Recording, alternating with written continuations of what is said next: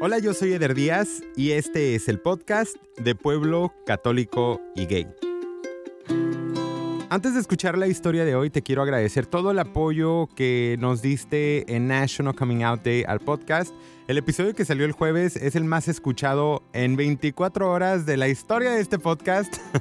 estoy, estoy muy contento porque es una historia muy padre. El relato de Luis Sandoval apenas salió el jueves, así que hay mucha gente que igual y todavía no lo ha escuchado, así que escúchenlo, compártanlo sobre todo. Y ya sabes, suscríbete si es la primera vez que escuchaste el podcast, por favor, para que estés pendiente de los próximos episodios. Normalmente los lunes tenemos un nuevo episodio. Escucha, compártelo. Déjanos cinco estrellitas en iTunes si puedes, si te podemos molestar con eso. Y síguenos en Instagram, arroba de Pueblo Católico y Gay. Mándanos un mensaje si quieres salir en el podcast y contar tu historia. Y ahora sí, vamos a platicar con alguien que muchos de ustedes querían volver a escuchar en este podcast, así que vamos ya al episodio de hoy. Hola, yo soy Renato y soy de pueblo, católico y gay. ¡Yay! Renato, bienvenido al podcast. Muchas gracias por invitarme otra vez. Estoy muy contento de estar con todos ustedes y contigo, Eder. Oye, Renato, este, antes de empezar a platicar los temas que vamos a recorrer en este podcast, que esencialmente son dos. El primero, quiero platicar poquito de lo que está pasando con Miss España. Y después quiero platicar sobre cómo tú viviste en National Coming Out cuando Luis Sandoval salió del closet en Despierta América. Y también ya después de una forma psicológica, viéndolo desde ese lado, que platiquemos sobre lo que sucede después que alguien sale del closet. Pero antes de eso, quiero que nos platiques sobre tu nueva faceta como profesional, porque ahora vas a estar trabajando en algo muy padre. Sí, mira, acabo de entrar a trabajar al LGBT Center, para los que no saben, es el antes se llamaba el Centro Gay y Lesbiana. Entonces ahora le cambiaron el nombre para ser más inclusivos, LGBT, lesbian, gay, bisexual y transgender. Y empecé a trabajar hace poquito y estoy muy muy contento. Voy a estar trabajando de hecho mucho con la comunidad transgénero, que es algo que estoy súper emocionado y súper contento de trabajar y apoyar a la comunidad de la forma que yo pueda hacerlo. Padrísimo. Una vez más, recuérdanos de tu Instagram para la gente que está escuchando, por favor. Mi Instagram es Renato Pérez LCSW. Ahí lo pueden encontrar. Eh, vas a estar haciendo cosas padrísimas. Yo estoy muy emocionado por esta nueva etapa de ver a una persona que es tan capaz en un espacio donde se ocupa mucho, especialmente la representación latina. Algo de que les dije yo, que estaba muy emocionado de entrar ahí, porque hay muchos blanquitos y no nada en contra de los blanquitos, ¿verdad? Pero se me hace bien padre que una persona de mexicano que habla bien español y que está educado de la manera que yo estoy educado, entrar en esa posición, estoy muy, muy emocionado. Felicidades. Oye, ahora sí quiero platicar brevemente sobre la situación que está pasando con Miss España. Yo no conozco todos los ángulos de lo que se ha dicho y lo que no se ha dicho, de Lupita Jones, de lo que pasó en México. No voy a mentirte, no conozco mucho la historia, he tratado de evitarla, de hecho, porque cuando leo estas cosas, la verdad es que me pongo muy, muy mal. Pero lo que sí sé es que hay mucha mala información. Y hay mucha hostilidad y bullying sucediendo en las redes sociales hacia el tema de una mujer transgénero. Eh, antes que nada, te invito a que escuches el episodio con Mariana Marroquín, una mujer transgénero que abrió su corazón de una manera impresionante en este podcast. Si me ayudas nada más a escucharlo y a volver a compartirlo, creo que hace falta que la gente se eduque exactamente sobre lo que es ser una persona transgénero. El episodio se llama De pueblo, católica y transgénero. A lo que yo quería ir ahorita es a las personas, especialmente que son transgéneros, que están viendo todo esto en las redes sociales, Renato. ¿Qué recursos hay para ellos? Sí, mira, yo también he estado tratando de mantenerme al margen de, todo lo que son los comentarios en Facebook o historias, porque siento que si yo comento les estoy dando más importancia a todos esos tipos de ataques a nuestra comunidad transgénero, ¿verdad? Y, y vienen de ignorancia, vienen súper ignorantes y cosas muy dolorosas, ¿verdad? Que yo trato de no comentar porque no vale la pena meterse con alguien que no va a entender. Pero algo que es muy importante el mencionar es que las palabras duelen y duelen mucho. Y tus palabras, tú no sabes quién las está leyendo. Y no, no son solamente dedicadas a la mujer que está compitiendo ahora en Miss Universo, que está representando a la señorita España, sino a todas las mujeres transgénero que pueden leer ese mensaje. Desafortunadamente en El Gordo y la Flaca dijeron, ese ataque no fue para una mujer que se suicidó, fue para la mujer que está compitiendo en el concurso, que es Miss España. ¿Por qué se va a suicidar? Y la verdad es que no sabemos qué está pasando por la mente de uno. Y si desvalidas a una, desvalidas a todas. Y esa es una realidad con la que tenemos que caminar nosotros. Y nosotros como hombres gay sentimos que somos parte de la comunidad, pero no entendemos a fondo lo que significa ser una mujer transgénero. Es otro dolor que nosotros tal vez nunca vayamos a entender, porque no estamos en sus zapatos no nada más hay suicidios de mujeres transgénero, pero hay mujeres asesinadas todos los días. Y las mujeres transgénero de color, ¿verdad? Negras, asiáticas y latinas, son las que son más víctimas de ataques brutales que en muchos casos terminan en, asesinatos. Claro.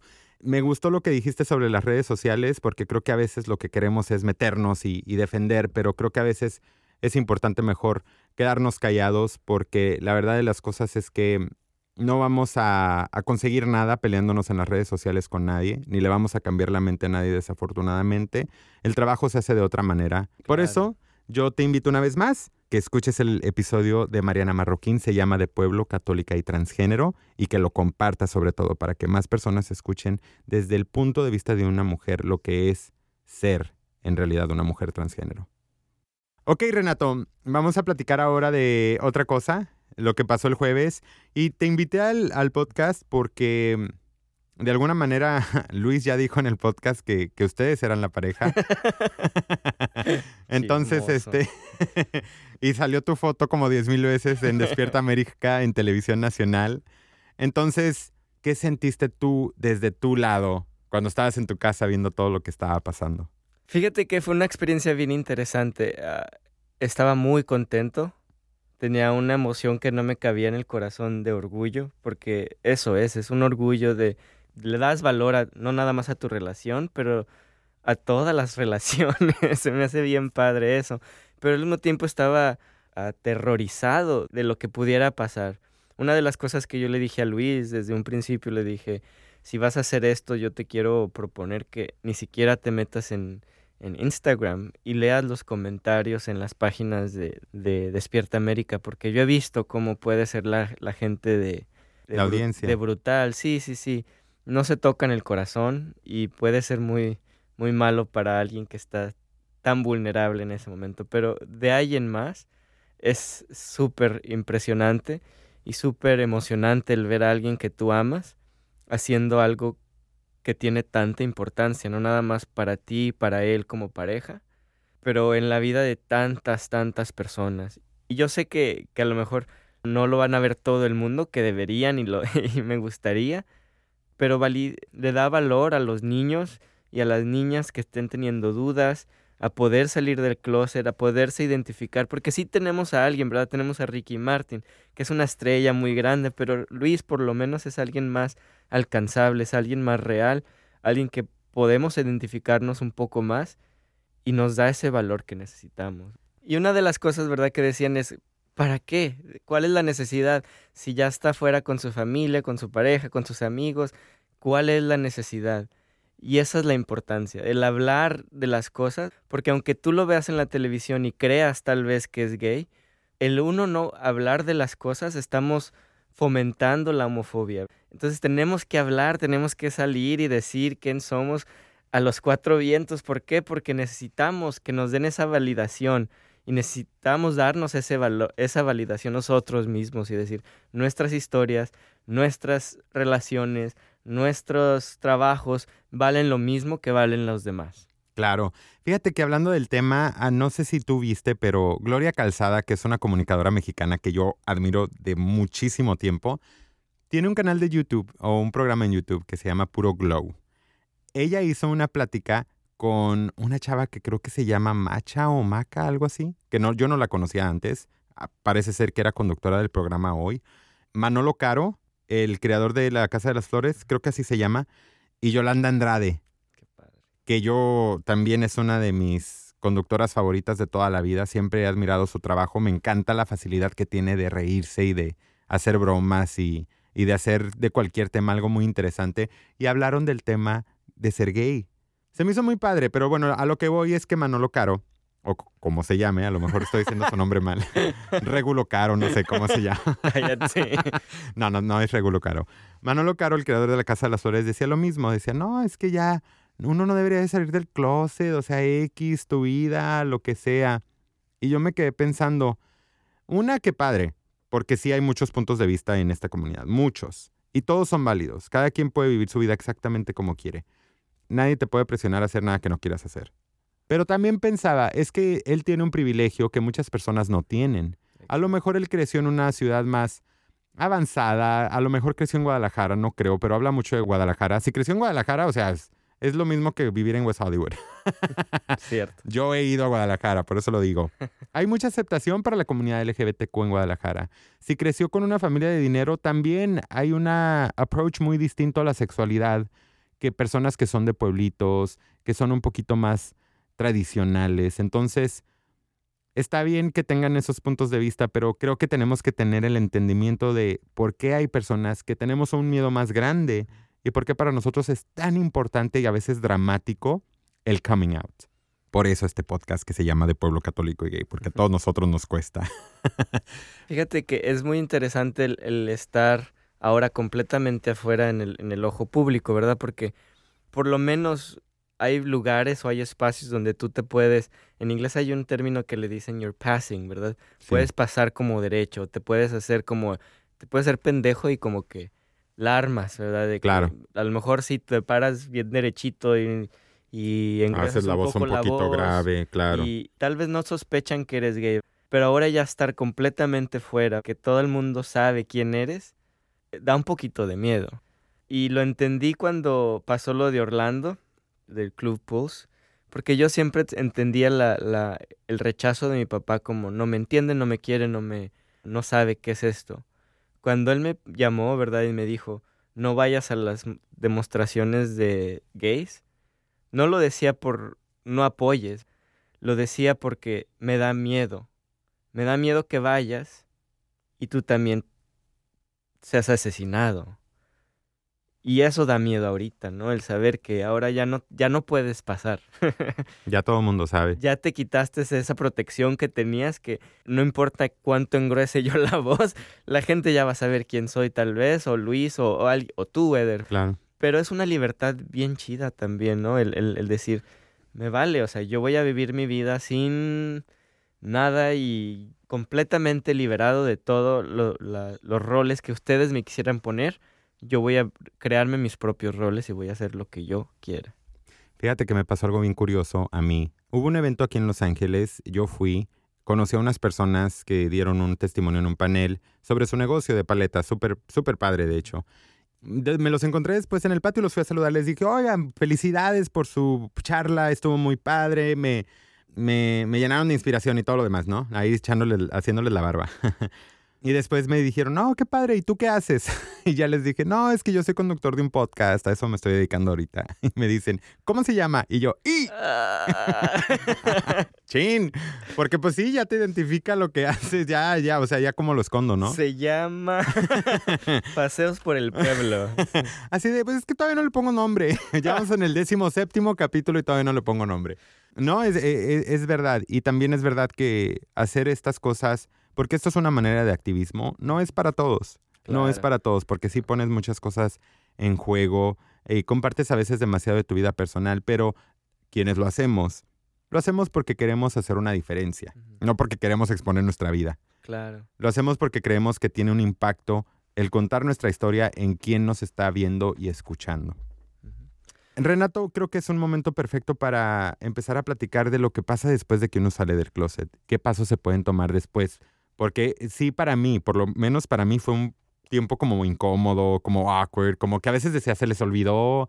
Era como, no, no te sé decir exactamente, pero no sabía exactamente cómo actuar a veces. Yo a veces sentía la necesidad de ser un poquito más gay para que no se les olvidara o no pensaran que era una fase o que estaba confundido. ¿Qué pasó cuando tú saliste del closet después? Mi situación fue difícil, ¿verdad? Mi, mi papá me dejó de hablar como por dos años.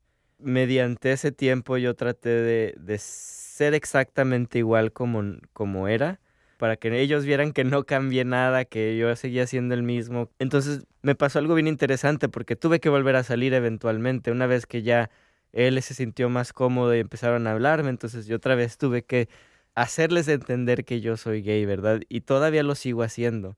Cada vez que salimos a reuniones, hablo de Luis, no para incomodar a mi familia, pero para hacerles entender de que hay alguien más en mi familia o de que yo soy gay y tengo una pareja y tengo una familia, para que no se les olvide. Entonces yo siento que salgo del closet casi todos los días y yo salí a los 22, tengo 35, hagan ustedes las cuentas, ¿no? yo opté, que fue algo que a mí me salvó la vida, por ir a terapia. La terapia a mí me encanta y ahí fue donde empecé a, a sacar mis traumas a lo mejor que tenía desde chico, a entender mi sexualidad como parte de mí, no como todo, sino como parte de mí. Sí. ¿Y qué es lo que yo quería hacer? Para seguir haciendo mis metas, mis todas mis ideas que yo quería hacer sin hacer que mi sexualidad me bloqueara nada. ¿Tú has vivido algo que yo no he vivido, que es el presentarle a alguien, a tu familia? Cuéntame cómo fue ese momento. Luis y yo tenemos... Te pongo nervioso. Se me fue la voz. Luis y yo tenemos dos familias bien diferentes. Cuando Luis me presentó a su familia, me aceptaron como si nada, me empezaron a saludar, me, me dan besos, me dicen que me quieren mucho, me aceptan como si no fuera otra cosa del mundo, como debería de ser. ¿Tú conociste a su familia primero? Perdón que te interrumpa. Creo que sí. Sus sobrinos me empezaron a decir tío, súper tranquilo, súper relajado. Entonces cuando Luis conoció a mi familia se estaba un poco molesto porque no recibí el mismo, el mismo recibimiento que yo recibí de parte de su familia. Y, y, yo le decía, no eres tú, sino es simplemente situaciones diferentes. Mi familia es mucho más reservada, más conservadora, son mucho más religiosos, nunca fueron groseros con él, nunca fueron malos con él, nunca lo corrieron de la casa ni nada por el estilo, pero sí hubo siempre y sigue habiendo todavía un momento donde es awkward en inglés, ¿verdad? Que es, es muy raro cuando está con mi familia. Poco a poco se ha ido mejorando y ahorita ya está más relajado. Mis sobrinos pequeñitos lo quieren mucho. Cuando yo voy a visitarlos a Sacramento me preguntan por él, ¿dónde está Luis? ¿Por qué no lo trajiste? Queremos verlo no venga sin él y cosas así, pero es raro, pero al mismo tiempo es muy bonito ver el crecimiento y ver el, cómo se va progresando todo de una forma más aceptada y más familiar. ¿Tú preparaste a tu familia o nada más llegaste con Luis? Ya cuando ellos ya sabían que yo estaba con Luis, entonces ya los preparé y les dije, ¿saben qué? Les voy a traer, Luis va a venir conmigo, es una fiesta familiar, él es parte de mi familia, va a venir él a participar y no me dijeron que no, pero yo noté que estaban un poquito raros. Tensos. Tensos, exacto, esa es la palabra, tensos. Porque nunca me dijeron nada malo, simplemente se nota la, la, tensión. Sí. Híjole, yo, ay, yo a veces pienso, yo nunca he llevado a un hombre a, mi casa, entonces a veces me lo imagino y digo, y, y por ejemplo, tengo una hermana que la adoro, y que ya puedo decir aquí que voy a ser tío. felicidades. Porque no lo habíamos anunciado. Qué padre, felicidades. Sí, estoy este que no me puedo esperar. Va, va, a venir el nuevo sobrino, el nuevo sobrino, el único sobrino sobrina que tengo, que vamos a tener, para abrirlo para mayo. Entonces siempre que hablo con ella le canto la cancioncita. sí, la quiero muchísimo, pero mi hermana siempre ha sido muy valiente desde que tuvo su primer novio, lo llevó a la casa y todos los hermanos así de, ¿qué traes, no? Tranquila. Más respeto. Esta casa de respeto. Retaba mucho lo que, lo que nosotros éramos como familia tradicional, porque a fin de cuentas, aunque yo sea gay, sigo siendo de pueblo. Entonces, a veces íbamos de hecho a, juegos de fútbol o, o, cualquier cosita y ella llegaba con su novio. O venían mis hermanos a visitarme aquí a Los Ángeles y ella llegaba con su novio. Yo así de, no, esto no es para los novios, esto es para los hermanos. Pero yo siempre cuando teníamos esos momentos yo me quedaba pensando, no seas tan gacho porque algún día tú vas a presentarles a alguien. Espero, por lo menos espero. a lo mejor me quedo forever alone, no sé, pero si algún día me toca presentarles a alguien, sí decía, no, no seas cruel porque a fin de cuentas, pues es la persona que ella quiere y es la persona que ella elige con quién estar. Pero yo nunca lo he vivido y a veces sí digo, va a ser muy awkward cuando me toque hacerlo. Entonces a veces digo, mejor no, nunca lo hago, que, Y lo piensen que iba a estoy soltero. pero, pero después el beneficio es súper bonito, ¿no? El, el invitar a la familia, el estar reunido, el sentirte como una familia, es bien chido. Yo sé que tú abogas mucho por la terapia. A lo mejor esta es tu recomendación, pero si no, ¿cuál es tu recomendación ya como profesional para Al- lo que sucede después de que alguien sale del closet? Claro, si, si la terapia no es lo tuyo, no la encuentras, etcétera, etcétera, yo pienso que lo mejor que puedes hacer es aliarte de un grupo de apoyo de personas que son buenas para ti. Tú sabes, hay que ser bien inteligentes, gente que se siente que vibran bien. Desgraciadamente mucha gente cuando sale del closet nos sentimos liberados y hay muchos que caemos en las drogas, en la promiscuidad y igual con, con- si eres derecho, ¿verdad? Caen en lo mismo. Cuando una vez que sientes esa libertad, empiezas a caer en ese tipo de cosas. Pero nosotros, nuestra comunidad, desafortunadamente no hay que echar mentiras. Caemos mucho en, en la drogadicción o en la, en la promiscuidad y hay que entender que hay una forma saludable, ¿verdad? El sexo es saludable, el experimentar con la sexualidad es súper bonito y súper saludable. Simplemente hay que hacerlo de una forma más sana, que se sienta bien contigo, que se sienta bien con tus morales, con tu, con lo que eres tú como persona. El aliarte de personas buenas para ti es lo mejor que puedes hacer. Aliarte de un grupo bien chido que te, sientes que te acompañen y te apoyen. Yo tuve mi etapa, por supuesto, aquí en West Hollywood cuando salí del closet, que me fui a estudiar a Cal Northridge. Ustedes por ahí me vieron afuera de Circus a las 4 de la mañana, Rogando por amor. rogando por amor.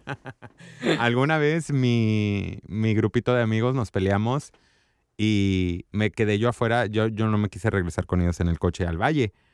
Entonces me quedé afuera como a las 2, 3 de la mañana. Le hablé a mi hermano menor que vivía en Corona. Y mi hermano menor vino a recogerme hasta West Hollywood, llevarme a la universidad y se regresó a su casa. Sí te quiere tu hermano. Me quiere mucho. Renato, ¿qué te gustaría decirle a Luis Sandoval? Ay. Gracias. Gracias por salir del closet con la comunidad. Es bien interesante porque desde el principio, cuando empezamos a hablar de, de- de salir del closet, nunca fue yo quiero salir del closet por mí, sino decía, él le impactó mucho la muerte de dos niños, ¿verdad? Que los mataron. Digo los mataron uno porque sí lo mataron a golpes y otro lo empujaron a que se matara porque eran gay. Y él estaba muy lastimado con eso. Y eso es algo bien bonito que yo siempre le voy a respetar y le voy a, a honrar a Luis. Entonces le quiero dar muchas gracias por su valor. Amo la persona que es. Amo las metas que tiene, no nada más para él, sino para el mundo. Soy muy orgulloso de ser su pareja y de estar con él para apoyarlo en esta batalla, en este camino, que espero que sea algo bien positivo y bien bonito para todos, pero si hay cosas feas, aquí vamos a estar como soldados. Y yo sé que no nada más estoy yo con él, tiene muchos amigos que lo apoyan, tiene su familia, que gracias a Dios es una familia muy bonita, y gracias, gracias por hacer lo que hiciste, te amo y el mundo viene para ti. Antes de irme, te recuerdo que puedes contactarte con Renato si quieres algún tipo de apoyo, ah, si estás buscando cómo llegar a los recursos que ofrece LGBTQ Center. Lo puedes encontrar una vez más en las redes sociales, en Instagram, arroba Renato Pérez LCSW. Significa Licensed Clinical Social Worker. Yo sé que está muy feo, pero Yo pensé que se te habían acabado, ya habían muchos Renato Pérez y así te, te distinguiste. de hecho sí, pero por eso tuve que optar por eso. No, muchas gracias Renato una vez más por venir. Ya sabemos que estaremos grabando episodios juntos de diferentes temas. Aquí estoy. Gracias. Suscríbete por favor, comparte el episodio también y si puedes y te gustó, regálanos cinco estrellas en iTunes. ¿Qué más? ¿Qué más ocupo vender? Eso es todo. Tus camisetas. Mis camisetas. Ya voy a hacer calcomanías. Voy a empezar en calcomanías. por favor. No, yo creo que es todo y nos vamos a despedir el día de hoy con unas palabras de otra persona muy cercana a Luis Sandoval que eh, trabajó con él muchos años aquí en el programa que tenían en Los Ángeles, se llamaba Lánzate, ya no sale al aire, pero como compañera de Luis y estando con él cuando él estaba en el closet también eh, le pedí que pues grabara unas palabras para Luis y con eso nos vamos a despedir. Yo soy Eder Díaz y yo soy de pueblo católico y gay. Yo soy Renato Pérez y yo soy de pueblo católico y gay. Hoy es un día muy importante para mí porque eh, el día de hoy yo decido compartir mi historia públicamente. Señoras y señores, yo, Luis Sandoval, soy gay. Eh, soy feliz, o sea, soy una persona plena, una persona respetada, creo, respetable. Y no vivo en el closet, o sea, mi familia sabe, mis amigos saben, eh, tengo una pareja con la que soy feliz. Y, y si lloras porque es muy emocionante este momento para mí. Yo tengo un amigo espectacular. Es un hijo ejemplar, el hermano que todos extrañan cuando no está. Es el tío que comparte lo mucho o poco que tiene, sin esperar nada a cambio. Yo tengo un amigo espectacular. Yo tengo un amigo que es profesional, con talento nato y carisma que muchos ni volviendo a nacer emanarían, que trabaja a veces hasta el agotamiento, con el fin de dar lo mejor, y al final para mí es el mejor. Yo tengo un amigo espectacular. Yo tengo un amigo que es famoso, famoso por dar los abrazos más sinceros, famoso por su risa franca, espontánea, de esas que salen del corazón famoso por ser generoso y caritativo, por ser orgullosamente de Nayarit, famoso porque se codea con artistas, se ha ganado premios y sale en la tele. Yo tengo un amigo espectacular, el que me aconseja con el alma y me escucha con compasión, que en repetidas ocasiones se ha convertido en mi paño de lágrimas, el que me ayuda cuando lo necesito y me invita a una carne asada en su casa y como sabe que no como carne, me prepara quesadillas, con el que me he reído y me seguiré riendo hasta que el mundo pare de girar. Yo tengo un amigo espectacular que va por la vida regalando su tiempo. Se lo regala y entrega a causas sociales, de beneficencia, a quien necesite de un buen consejo, y orfanatorios de niños que gracias a él ahora tienen quien los visite y quien les diga aún, te quiero. Yo tengo un amigo que es un hombre de bien, que antes de ser hijo, hermano, tío, amigo, profesional, famoso o filántropo, es un ser humano. Yo tengo un amigo espectacular. Se llama Luis Sandoval. Y para mí, eso es lo único que importa, que es mi amigo y es espectacular. Para ti, mi Luis Corazón, te quiero mucho y estoy muy orgullosa de ti, hoy y siempre.